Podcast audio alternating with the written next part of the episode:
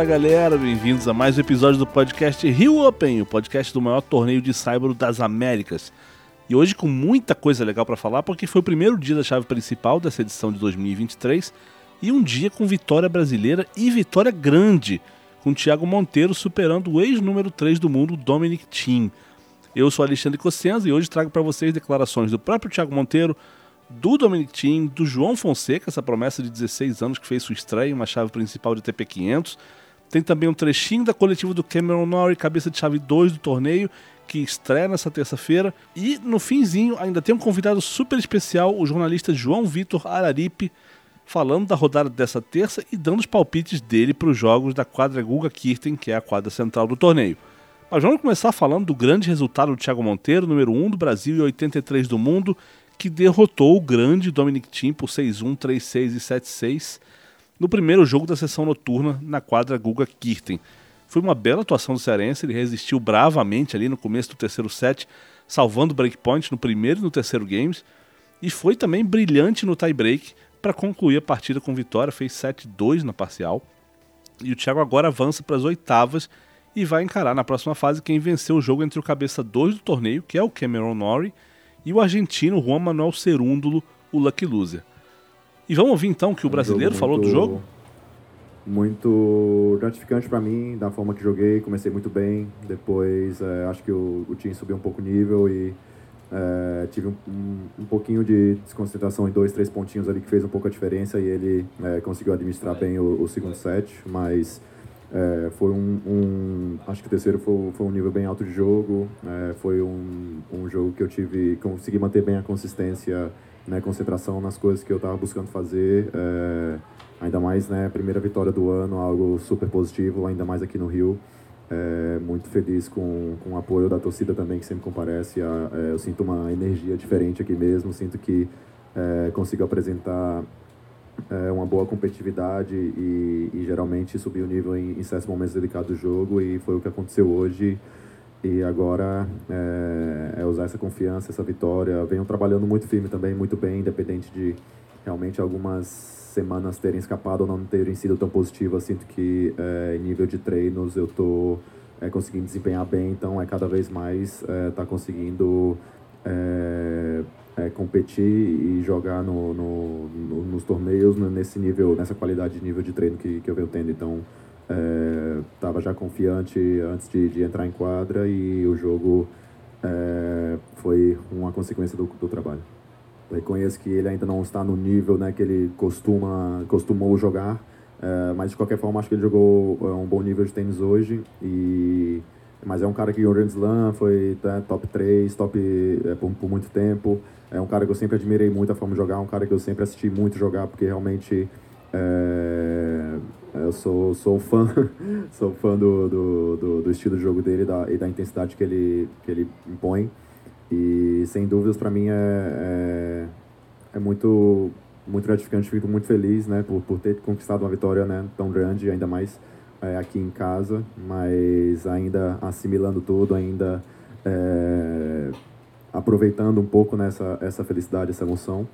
E, bom, depois, depois eu consigo dar uma, uma, uma ranqueada nessa, nessa vitória.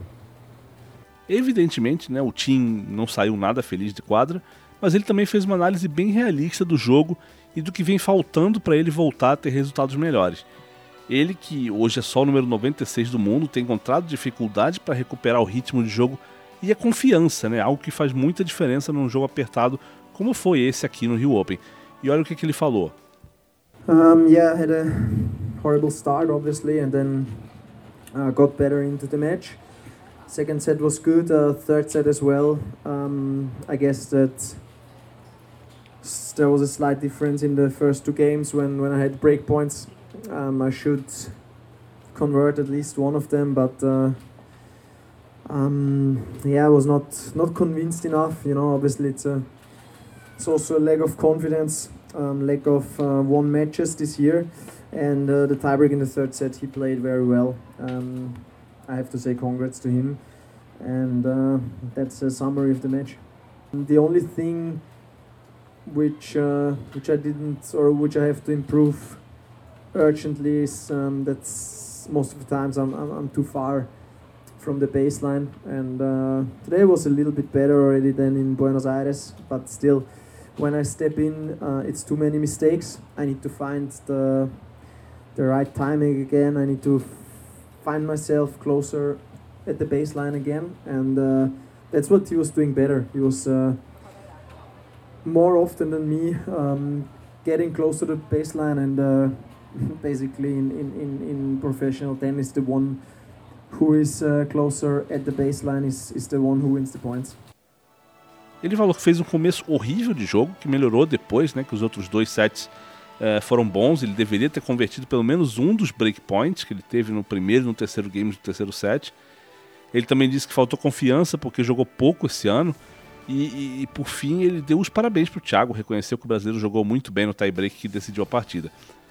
Eh, o Dominic também falou que precisa melhorar com urgência é, algo que tem atrapalhado muito ele, que é que ele tem jogado muito atrás, muito longe da linha de base.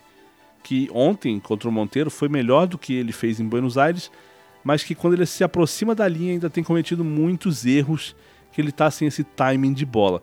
E que o Thiago fez isso muito melhor e com mais frequência. E, e o time termina dizendo que no tênis profissional, basicamente, quem joga mais perto da linha é quem ganha os pontos na maior parte do tempo. E vamos falar agora do João Fonseca, que fez o primeiro jogo do dia, né? um garoto carioca de 16 anos, ganhou esse convite para a chave principal e perdeu do eslovaco Alex Molchan por 6-0 e 6-3. É, o João começou meio nervoso, errando bastante, e por um momento parecia até que ele podia sair da quadra sem fazer nenhum game, mas o segundo set dele foi bem melhor, ajudado um pouco pelos erros do Molchan, é verdade, mas no fim acabou sendo uma apresentação bem digna do adolescente, que ganhou pontos bonitos, ganhou ralis, deu curtinhas, voleou bem, enfim, mostrou o potencial que todo mundo sabe que ele tem. É um potencial ainda cru, precisa ser trabalhado, precisa ser amadurecido fisicamente, tecnicamente, taticamente. Né? Mas é uma coisa que foi muito legal é que ele já fez uma análise bastante precisa do que aconteceu na quadra, admitindo os erros e, e com uma boa leitura né, de, de como foi a partida, e isso não é tão comum para garotos da idade dele. Olha só como é que ele falou. Foi uma, foi uma estreia boa, é, dura ali, comecei meio nervoso, é, ansioso, querendo atacar demais. E eu já sabia que era um jogador mais passivo, é, sólido ali dos dois lados. É, o primeiro set foi muito rápido, é, não estava conseguindo me encontrar.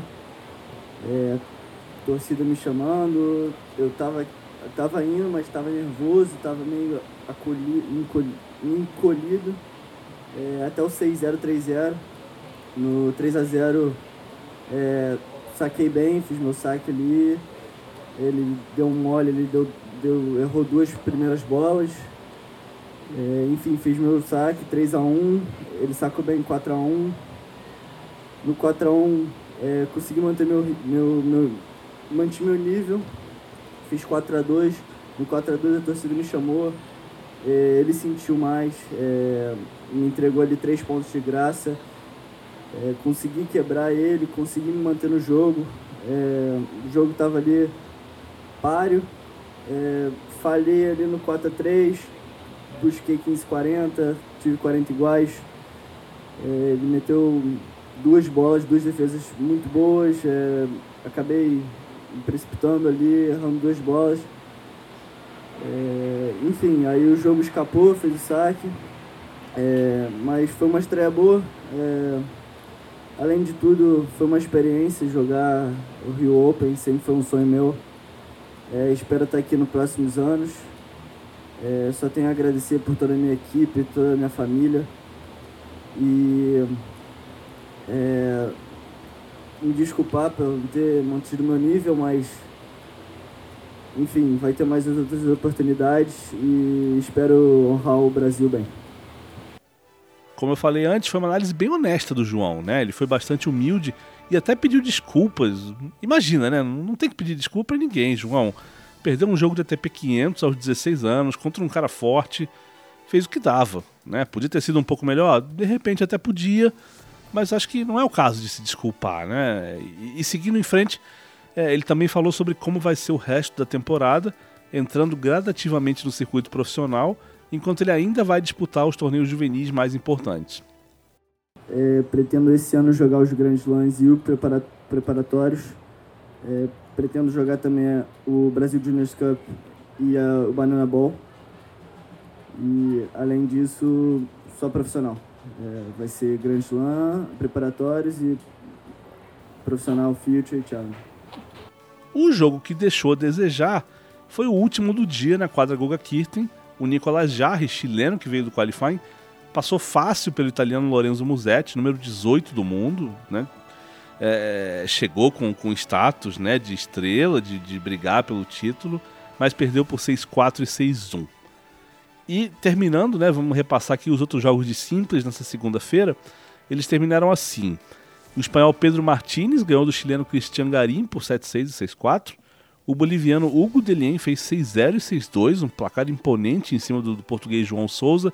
E o sérvio Lars Lugeri, que também já foi campeão do Rio Open, ele avançou. Ele vencia o argentino Facundo Bagnis por 6-3 e 3-2 e o Bagnis abandonou a partida. Vamos ver então a programação de hoje, terça-feira, 21 de fevereiro, segundo dia da chave principal do Rio Open. Na quadra Guga Kirten, a quadra central, primeiro jogo rola às 16h30 com o britânico Cameron Norrie, cabeça de chave 2, vice-campeão do ATP de Buenos Aires no último domingo, enfrentando o argentino Juan Manuel Cerúndulo. O Norrie, aliás, falou rapidinho com a imprensa ontem sobre o seu momento, e, e bora ver o que ele falou. Feels good to, to be back in Rio already. It's um, nice to be. I always like uh, being by the beach, and I feel good here. So I only flew in today, but um, good to be back. I've played a lot of matches last week, and I've got the rhythm, and, and I'm coming here. Um, I would say reasonably fresh. You know, obviously it's different conditions, which is the tricky part. Obviously here being very humid. I'm gonna have to, to change my shirt quite a lot tomorrow and, and my grip. Obviously, I was sweating a lot even on my practice, so I think the conditions are going to be the biggest factor in the change, and I'm really going to have to to focus on on it being a really physical match and really tough match against um, Sarundalo. He's a great clay court player, and it's a it's a great opportunity for me to, to play against a guy um, who, who really feels good and, and is really natural uh, clay court player, especially in like a slower clay conditions um, like it is here. So I'm expecting a battle, but I can only take a lot of positives from Buenos Aires. Ele diz que está feliz de voltar ao Rio, que gosta de praia, né? Se sente bem aqui. Chegou na cidade ontem, segunda-feira, dizendo que jogou né, várias partidas em Buenos Aires na semana passada e que está com um bom ritmo de jogo e razoavelmente descansado. O Norrie também falou que a parte mais difícil é se adaptar às condições do Rio, que tem muito mais umidade que Buenos Aires, e ele vai precisar trocar muito de gripe e de camisa, que ele suou demais no treino. Uh, e, ele fala, ele ressalta né, que as condições serão o fator principal, e ele sabe que vai ter uma partida física e difícil contra o Serúndulo, que ele diz que é um bom jogador de cyber, um cybrista natural, né, e as condições aqui, nessas condições bem lentas daqui do Rio. Ele espera uma batalha, mas diz que só teve coisas positivas, né, vindo da campanha em Buenos Aires. Continuando a programação, a gente tem na sessão noturna da quadra Guga Kirten, a partir das 19 horas, Carlos Alcaraz contra o brasileiro Matheus Alves, e na sequência, Tomás Belucci contra o argentino Sebastian Baez. Lembrando que pode ser a última partida oficial de simples do Tomás na carreira. Ele vai se despedir do tênis aqui no Rio Open e se perder essa partida, a gente deve ter momentos bem emocionantes logo depois. Na quadra 1, a programação ficou assim: às 16h30, Roberto Carbaez Baena contra Francisco Cerúndulo e em seguida Fábio Fonini contra o chileno Tomás Barrios Vera. Por último, Dusan Lajovic contra Diego Schwartzman. Na quadra 2, às 16h30, tem Hugo Gaston da França contra Juan Pablo Varilhas do Peru e em seguida dois jogos de duplas. Primeiro, Francisco Cabral e Horácio Ceballos contra Pedro Martins e Dominic Thiem. Depois, Tomislav Birkic e Gonçalo Escobar contra os brasileiros Marcelo Demoliner e Felipe Meligeni. E para terminar, a quadra 4 tem três jogos de simples. Primeiro às 16h30, Pedro Catim, da Argentina, contra Daniel Galan, da Colômbia. Em seguida, o espanhol Albert Ramos Vinholas pega o argentino Tomás Echeverri. E por último, Jaume Munar, da Espanha, duela com o compatriota Bernabé Zapata Miralles. E para fazer uma prévia dos três jogos de hoje na quadra Guga Kirten, eu trago aqui o jornalista João Vitor Araripe, do Breakpoint Brasil, que sabe tudo do circuito e vai dar os palpites dele. Bora ouvir? João, a gente tem três jogos da Central amanhã na quadra Guga Kirten e três jogos interessantes. Vamos começar pelo, pela ordem, né? Quatro e meia da tarde. Cameron Norrie 2, vindo de uma final na TP de Buenos Aires semana passada. Pega o Juan Manuel Cerúndulo, cara chato de enfrentar. Perdeu no qual aqui, entrou como lucky loser. Já está mais adaptado às condições do Rio Open. O que, que você acha que acontece nessa partida? Dos jogos da quadra central, acho que esse jogo é o que mais tem potencial para surpresa, né? O Cerúndulo é um cara muito safo e que pode ali ficar nos ralis muito perto do Norrie por, por ter um jogo que pode encaixar ali. Acho que o Norrie leva, mas de repente perde um setzinho e passa um sufoco ali para ganhar o jogo contra ele. Vamos para a sessão noturna então. Primeiro jogo, Carlos Alcaraz, dispensa apresentações, mas eu vou falar assim mesmo. É o cabeça de chave 1 do Rio Open. Vem de título em Buenos Aires, foi quem ganhou a final do Cameron Norrie. Já foi número 1 do mundo, campeão do US Open. Pega o brasileiro Matheus Alves, convidado, ganhou o convite na Marista Bueno Cup, mas tem uma diferença grande de nível aí, né? Tem uma diferença considerável de nível.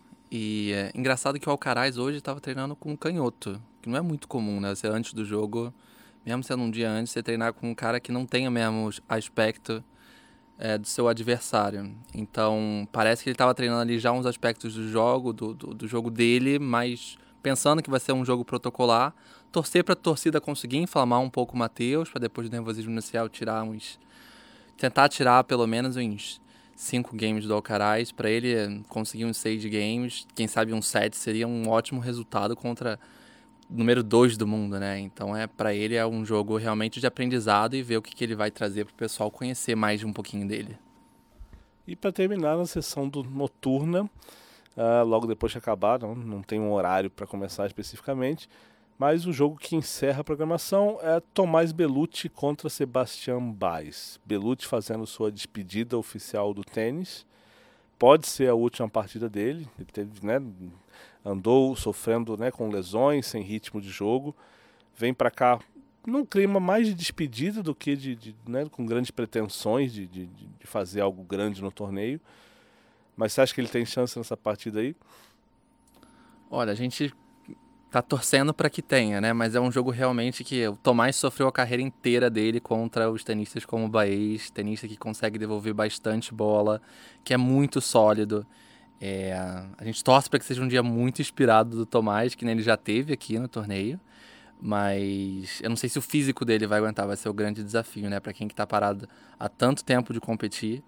É, se ele conseguir apertar ali num set, de repente levar para um tie break, para ele é, se despedir das quadras seria um, um, uma, bo uma, boa uma boa maneira de conseguir se despedir. E eu tô mais ansioso mesmo para se acontecer de fato, se não tiver a vitória do Tomás, como é que vai ser essa, esse pós-jogo, né? Porque a gente viu o Tomás muito. Ele sempre foi muito na dele, muito quieto, muito. É, muito controlado nas emoções. E seria muito legal ver ele tendo esse carinho da torcida que ele não teve durante a carreira dele e, e, talvez ficando emocionado como ele não ficou durante a carreira dele, conseguir absorver e finalmente fechar a carreira dele do jeito que ele realmente merece. Eu fiz essa pergunta para o Silvio Bastos uh, dois dias atrás aqui no podcast. Vou repetir para você. Vamos ver se você concorda comigo ou com ele, enfim. Mas a impressão que eu tenho é que nos últimos anos o Tomás teve um pouco mais de reconhecimento do, do torcedor, pelo menos do, do, torcedor de tênis que acompanha mais, o torcedor mais é, de, específico, assim, cara do fã de tênis mesmo, não do fã de esporte em geral. Mas que ele teve um reconhecimento que de repente não foi o reconhecimento que ele teve na carreira dele inteira e talvez não seja também o reconhecimento que ele mereça ainda. Mas você acha que é por aí? Eu acho que esse é. A gente teve o Thiago Monteiro que meio que herdou essa vaga de número um do Brasil, mas o Tomás realmente foi um tenista que brigou muito mais, ficou ali muito perto do top 20, que sempre fala o ex-número 21 do mundo. Mas é, o Tomás realmente como a gente não conseguiu receber esse outro resultado, a gente viu que ele não foi um Guga, mas ele foi um ponto fora da curva no, no tênis brasileiro realmente.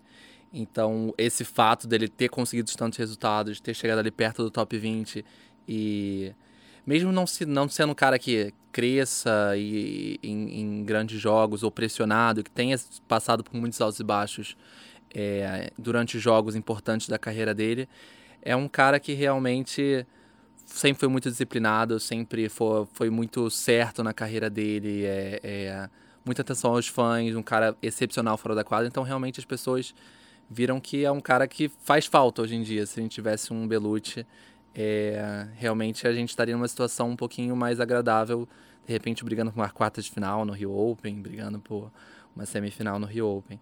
É, então eu sinto essa sensação e eu acho que com o tempo, se não surgir um novo Tomás na ATP, a gente vai sentir essa sensação de realmente que a carreira dele foi mais do que a gente valorizou quando a gente viveu. Boa definição, João. Acho que a gente é, é acho que vai está fazendo falta e vai fazer falta. É, e vai, a gente vai estar tá lá na quadra Guga Kirten para ver o que vai acontecer. Valeu. Valeu, pessoal. E é isso por hoje, gente. Como eu falo todos os dias, eu sou Alexandre Cossenza e vou com vocês até o fim do torneio, diariamente no podcast Rio Open, que é o maior torneio de Saibro das Américas. Aqui você fica por dentro de como aproveitar seu ingresso ao máximo, quem joga, quando joga programação, frases, entrevistas, é, dicas, palpites, tudo, tudo mesmo. Então faz o seguinte: favorito podcast no seu player preferido para começar a receber notificações sempre que a gente publicar um episódio novo. O podcast Rio Open está no Spotify, no Apple Podcast, na Amazon Music, no Podbean, na Deezer, no Stitcher e no Google Podcasts. Então é só escolher favoritar o podcast e ficar sempre informado sobre tudo, tudo que envolve o Rio Open. Beleza, gente? Um abraço e até a próxima.